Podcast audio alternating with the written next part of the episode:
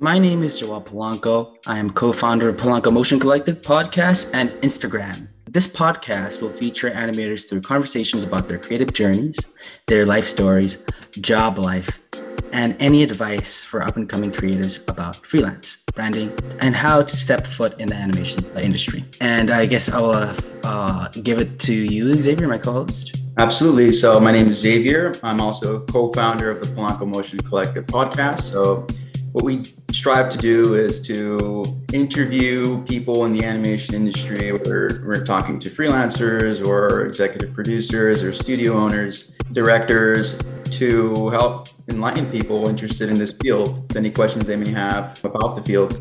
We're going to get started. So we actually today we have a super amazing guest. We have a executive producer from Dash Studios. So Dash Studios as a high-end animation and motion design studio, uh, they focus on making incredible content for clients who recognize the importance of good design, design that drives action, pushes boundaries, and achieves results. So we're gonna pass it over to Marion Hayes. So where are you from? Hi. So thank you so much for having me, both of you, first of all. Um, yeah. So originally I am from Jacksonville, Florida. So uh, grew up in the South. Um, I discovered photography pretty early in life. I was lucky my dad was really interested in photography. I got into a program at my high school. It was kind of hard to get into, got into a dark room and sort of never looked back. And so, graduating high school, I looked at art colleges and ended up at RIT in upstate New York. Uh, so, I went to RIT for photography. And about three or four, no, three years in, uh, I realized I didn't want to do photography, which maybe is not the time you want to discover a year from graduating. And so I ended up starting to look into ways to expand upon photography. And I discovered this program called Visual Media. And essentially, it took photography, uh, graphic or web design, and added uh, project management into it. And that was kind of my first Ooh. insight into being able to be on the creative side, but not necessarily doing the creative myself. I realized pretty quickly that I didn't want to move to New York City and be a freelance photographer like my whole class did. And so, this idea of taking some of my project management skills and coupling that with my love for creative sort of introduced this whole new world for me. And so, I ended up graduating uh, with a visual media degree right as the 2008 uh, recession happened. And like many people, couldn't find a job in oh, creative. Oh, yeah, it was kind of a bummer. Um, so right after school, I kind of jumped around to a bunch of different jobs, uh, really finding anything I could, which resulted in some web design work. I worked at a preschool for a little bit. I worked in retail, you know, like all the gamut. That's amazing. Uh, it's it's really interesting to hear your background. Really, um, everyone has a different background and different journey before they kind of like get on to uh, what they love best, uh, what they love to do. I mean, I hope you you love you, you love being an executive producer. yeah, I do. Yeah, I think it's like um, you know most pro- well most people kind of stumble through life. You know, I found that most producers I talk to, like no one is like I'm going to go to school for producing, um, which I think is honestly uh, a miss. there should be some kind of schooling for producers because there are good, you know, people who fall right into that. But I think what makes a good producer is good experience. And so people kind of finding their way through different experiences. You can come from either the production side where you're an editor or an animator and you're really good at your craft, but taking the skills and the knowledge you have and being able to turn that into producing and makes a really great producer. And then you have producers that come from like the project management background. And so I moved to Raleigh, North Carolina, which is where uh, Dash is located. And I moved here about eight years ago and got into a marketing agency, essentially like at the ground level of their project management team. So like project coordinator and that's really where i like was thrown into all sides of production you know we were like managing websites live action shoots mm. web design and then also was shown animation and so that is where i met uh, mac and corey who are the co-founders of dash and so i really fell in love with the production side but it really was a nice balance for me of like i said taking something that i'm really good at and managing and keeping things on track uh, coupled with getting to work with really talented people doing really cool stuff. And so that experience at that agency was really where I kind of fell in love with. There's another side to this that I didn't realize. And um, then I joined Dash about three years ago. So um, I knew Mac and Corey and enjoyed working with them uh, when we all worked together. And so thought, why not join the Dash team? And here we are. Perfect. That cool. sounds great. Awesome. Uh, so you're so you're based out of uh, Rowland, North Carolina. Yes, we're based. Our headquarters, uh, where I sit, is in Raleigh, North Carolina. But like many people over the last two years, we kind of had to pivot. So uh, right now, we're kind of a remote hybrid studio. Mm. So I'd say um, about half of our staff are in North Carolina, and then the rest of our staff are scattered across the US. So we've got people in Florida and Wisconsin and New York and Georgia. And then we've got um, a group here in North Carolina as well. Okay. And these are separate offices or more? People working remote. So we've got our office here in Raleigh, and then everyone else is working from home. Or I come into the office a few days a week, and then I work from home from Raleigh. Okay. Okay. And how is the time difference between other coworkers? We're it's not bad right now because I think the only time difference we have is here. The furthest place we have right now is Texas.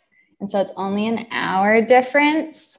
We haven't expanded to the West Coast yet. So um, I think that's where, you know, the potential to try and schedule meetings and stuff like that. Um, but, you know, we're really used to working on different time zones, especially with freelancers. Sometimes we'll look for freelancers in specific time zones because it might help us uh, for one reason or another where the client is or help us with deadlines and that kind of thing. So I think, like everyone, we've kind of learned to pivot and using remote and using different time zones to our advantage. Okay, perfect. So as a as an executive producer, where what is your your specialty? Yeah, so I see myself as kind of like the liaison between our clients and our internal staff and our creative. So, really understanding what the client's needs are or what they think their needs are, and kind of interpolating that into what our team does best, which is problem solving. I think that's one of the things that you know creatives don't give themselves enough credit for that they're really problem solvers at the end of the day. And so, working with our teams to understand who we should staff on a project, uh, working through timelines and budgets and that kind of thing, making sure everything stays on track. And then, I think keeping clients uh, on the right track is probably the most important part of the project. I think nine times out of 10, if there's like a hiccup or a challenge in a project, it's probably from a miscommunication somewhere. And so I really think of my role as getting ahead of those things and understanding and knowing our clients well enough to be able to think through challenges that we might have and get around them so that our our creatives are freed up to do what they do best so i guess i'm going to push the question a little bit further and say yeah. like uh maybe to be even more extra clear because actually you're one of the first producers that we had on we had uh, we have on the podcast so cool. that's really exciting take us on a full day like what do you do in a full day of work I think one of the things, um, like a, the day to day to a producer, is going to depend on where you are. So, like a freelance producer probably has a very different day than a studio producer. And then, even like depending on the size of the studio or even the studio itself, your day to day might change a little bit. But I do think the commonality is that your day changes a lot. So, um, I think that's one of the things I like about it the most is like no two days are the same. There's just always something different to be doing. Probably on the front lines is having client calls and new business calls and understanding and meeting either current clients or new clients. Uh, from there, it would be putting together scopes of work, making sure that they understand what the budget's going to be, uh, going through schedules. So we'll schedule out a project, you know, in that initial scoping phase. Uh, probably the thing I do most is change that schedule a million times. As we know, uh, schedules shift. So that's probably one of the biggest parts about what we do is if you're tracking a bunch of different projects, how do they all collide uh, against each other and they all impact each other? So kind of that workload planning, looking at what we have, what our staff is currently working on, and what's coming up, and kind of trying to balance it. Um, and then it's making sure the teams have what they need. So getting kickoff meetings set up, making sure that creative briefs are all filled out. Um, we're pretty extensive in our assignment sheets that we have, either with our internal staff or especially if we bring on freelancers, we want to make sure that they have access to everything, um, make sure they feel part of the team. So it's really that setup and that communication, making sure everyone knows what they're doing. So yeah, no two days are the same, which is fun. What you said was very interesting and um, actually um, very specific, uh, and that must be like a lot of work. To uh, how, many projects do you like handle in a day? Um, I think right now and at Dash, um, we also have one other producer, Ashley, uh, who started with us earlier this year. So between her and I, we probably handle, I would say we comfortably handle like eight to 12 projects and then uh, upwards of like 17 projects, but that's when it gets a little, a little crazy. Wow. So you're working on a lot of different things at once, which again, no two days are the same. So it definitely keeps things interesting. Yeah, well, I definitely think that's a superpower. I think you have a superpower. I'll take it. I'll take it. so uh, yeah, go ahead, Xavier. We're kind of almost clearing out the year at this point. So of all the projects that you've produced, what is there one that stands out for you or that you enjoyed more than others? Um, at the end of every year, we do like a look back and we put together like this big deck and we go over it with the whole team. And it's really fun because, like, A, you don't remember how much you do in a year.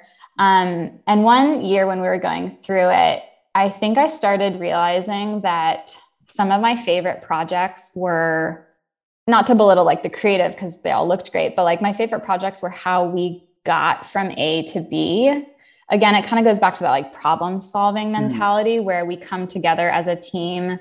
And whether it's like a creative problem that we don't know the solution, but we figure it out together, or like at the beginning of the pandemic, we were set, set to schedule this really big shoot and we had to pivot it. And we ended up doing, we sent out cameras to talent and we directed it online. and it was a whole big thing. But I think it really goes back to being able to work together as a team and come up with something that's really amazing no matter what the challenge is. I think that's something that we tell our clients is a strong suit of ours, that problem solving nature. Um, so when I think back to like my favorite projects, it isn't always just the artwork, it's like how we got there. Mm. Now, that being said, some of my favorite mm. work probably so last year we put on a motion design festival uh, here in Raleigh called the Dash Bash. So right. we did an opener for that, which was probably one of uh, my favorites. The concept was weird, and our team came up with it on their own, and they executed it, and it looks fantastic. Um, stressful because it was also leading up to the event, but it was really, really fun. We just finished a piece this spring called uh, for a local arts festival called Artsplosure and we basically do a teaser for them. And it's this really beautiful piece where we used animals um, as these funky little characters throughout the whole piece. And our whole entire team got to work on it together, which again is one of the things that we excel at when we all get to collaborate. So those are a few recent favorites. Perfect. So the the last one you just mentioned, uh, what were your responsibilities on that on that piece? So for Artsplosure, essentially, uh, the team over there is really a great partner for us. They let us do really whatever we want. Um, and so coming up with some that brief, that opening, like what's the problem? What are we trying to solve? Um, and really getting our team invested in thinking through that ideation and what we want to create and essentially kind of shepherding the whole project uh, going through reviews with the client, making sure that they saw everything um, on the right schedule. We did some cel work for that. So, one of the things we wanted to make sure they understood was that we couldn't shift timing. So, just making sure that they're aware through style frames or storyboards and animation that they understand what kind of feedback we're looking for and we let them know what the next stage in the process is. Anything I can do to make the process more smooth. Nice. So this process you're talking about, is it something that is more like a like a system, like it's system systematic, or does each project have differing uh, steps? Yeah, I would say we've got like a core group of deliverables we always uh, provide for clients. Um, but one of the things we're also pretty flexible on is whether we're working with an agency or direct to client. You know, if the client is coming with a script and a style they already have, like we can build on that. Or if you want us to create everything from start to finish, we can do that too. So flexibility is pretty key. Um, but I would say that it's rare that we do a project where we're not doing some sort of combination of style frames or a motion comp, uh, storyboards or keyframes. And then we do a few different versions or rounds of animation. Um, if it's like a 3D project, you know, we might change what some of those pre-production steps are. We might add in a few extra production steps for like modeling and lighting and texturing and stuff. But I would say for the most part, the steps are pretty much the same and we kind of add here or there based on either the style or knowing who the client is and what they might react best to cool. Um, yeah it sounds like uh, it, it, sounds like a really interesting um, collaborative process where every where um, you're like managing all these like all these little details and everything's like you know be in place. Um what so like what given that right what are your like your favorite parts and your like your least favorite parts of being an executive producer at dash studio? I think my favorite parts are seeing projects go well and that and i i mean that like we've set it up in a way for our team to be able to excel and seeing them like working together and trying a new technique or building on whatever the other person is working on. Um, you know again the the goal of my job is to make the project run as smoothly as possible. And so seeing the team not have to worry about stuff because our client gave us everything you know like th- those kind of moments is is where i really appreciate it because it means that i've done my job and i'm making someone else's life easier least favorite I mean, conversely, there's projects that don't go well and like hard discussions that need to be had.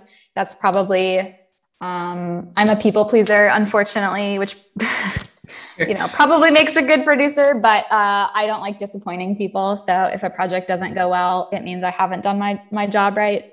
Again, I think it goes back to just miscommunication. Um, and one of the biggest things that we advocate for is educating our clients because it could be someone's first time doing an animation and that's not their fault. You know, you don't know what you don't know. And so it's our job to help edu- help educate them. And there's like some boring administrative stuff that's like not fun, but like it's important. So I don't know. I don't know if that answers your question. no, I think it, that was good. That was great. Um, and you, so uh, what's an example? Go ahead. Go ahead. Yeah, you said you like uncomfortable uh, conversation with the client. what's an example?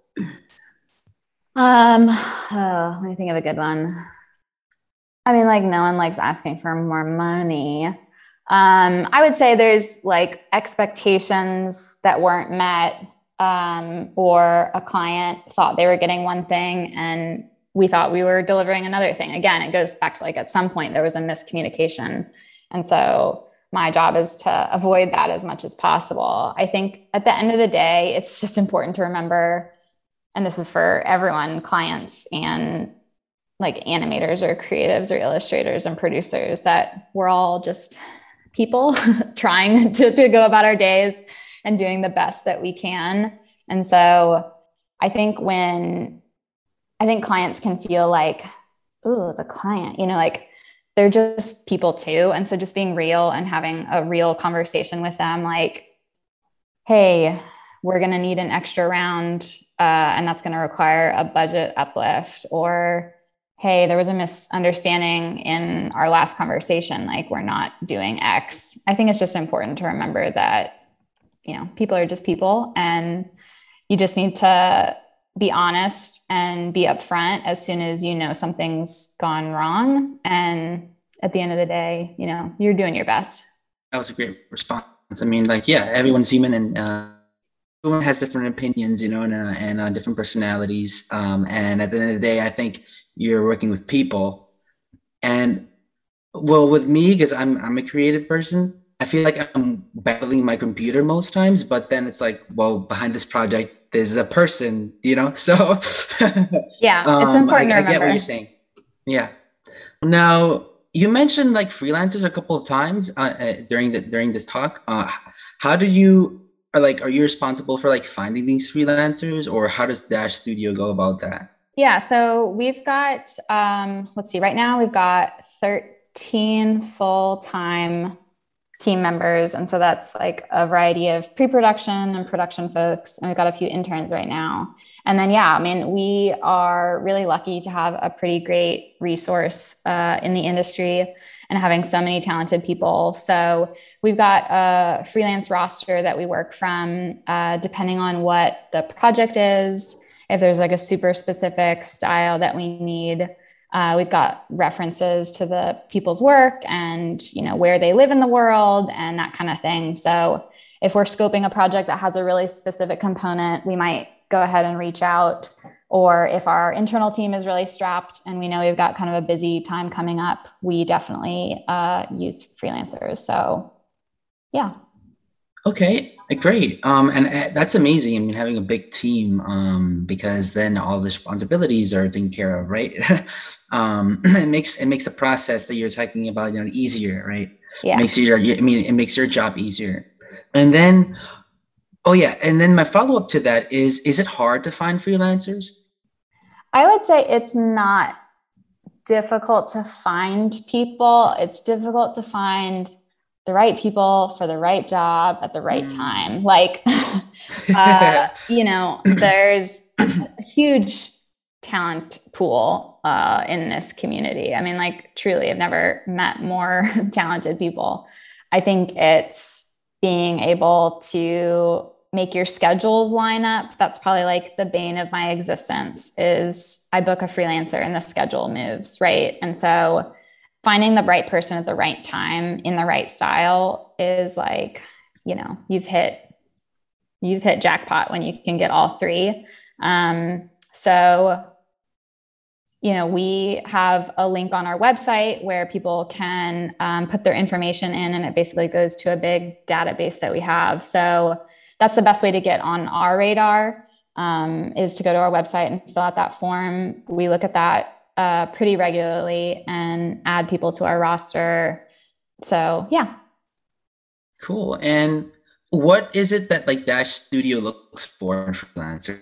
i mean obviously having good work uh, which is completely subjective based on who you are and what you're doing. But i think one thing that i look for is uh, seeing how that work gets done. So like i really appreciate behind the scenes stuff to know like kind of your thought process um, and how you might get from a to b which again that could change based on who the person is.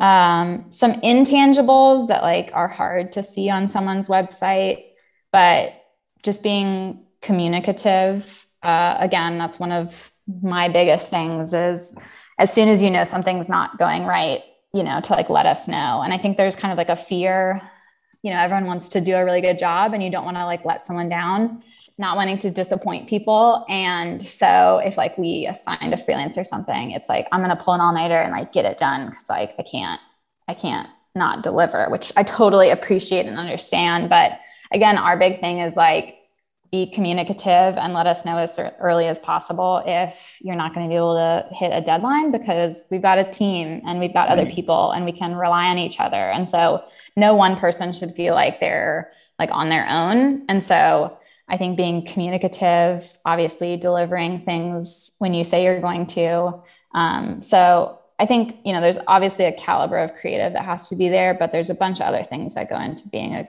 a good freelancer Yeah, of course. I mean, I just wanted to know what your opinion on that because um, producers, uh, kind of, you guys put up put the um, the team together. So yeah. and I feel like um, I wanted to tap into your kind of experience with the with freelancers. Yeah, Um, yeah. I, yeah. Again, I've like never seen such a community that's like so open and like helpful to other people.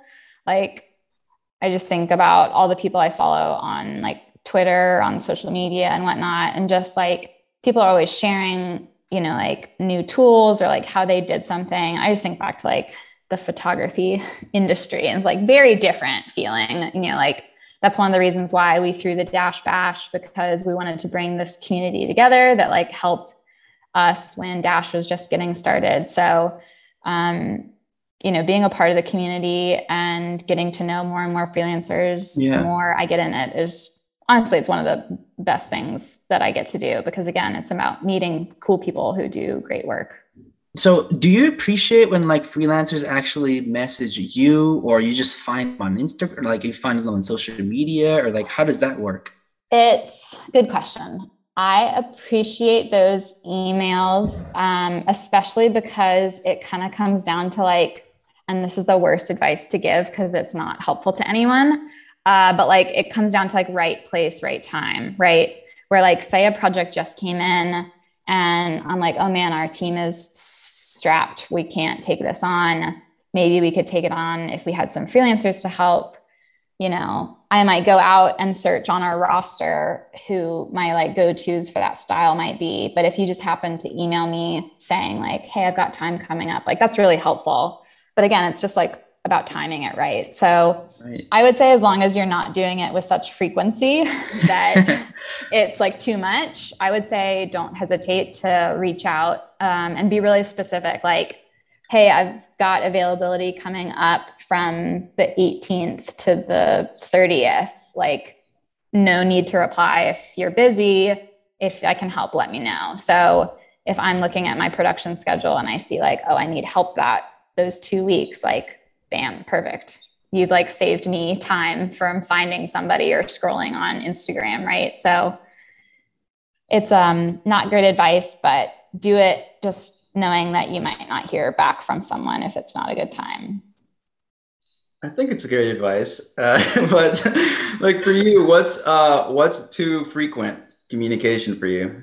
I feel like once every few months, I think I probably get an email once a quarter from a few freelancers mm-hmm. um, that are just like, hey, I'm just checking in if you've got anything. And like battling my inbox is one of my big struggles. Uh, and so, like, you might not hear back from me right away. And if there's a freelancer listening to this and I've never replied to them, I'm so sorry because I try. Uh, but, you know, the worst that could happen is someone doesn't reply. The best that could happen is that you make a connection and you get a job from it. I think the other thing is not being too pushy or salesy. I think trying to get to know the people on the other end of that email. Mm-hmm. And so, again, it's about building up a relationship and building a connection that's important. And so, that's kind of what we're looking for is not just someone to like complete on this job, but to make a connection with and keep working with. So, making it a little bit more personal instead of just being like super kind of cut and dry and cold cally. I I definitely agree with that. Um, but before we move on to the to the uh, the final section, Xavier, do you want to mention anything or? So, as an executive producer, you're in contact with the client and the creatives on your team. Um, what are your biggest challenges with that?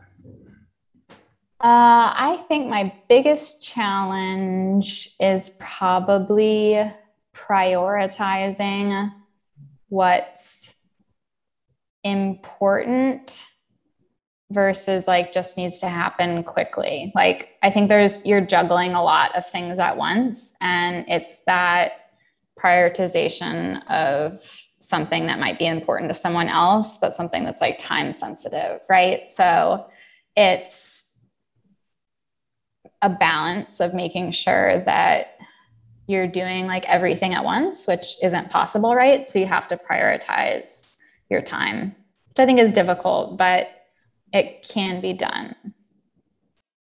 Perfect.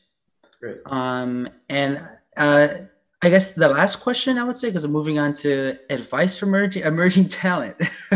so, like, let's say somebody wanted to be a producer. Like, what what is it like? Can you think of maybe one or two things that that that would help them out?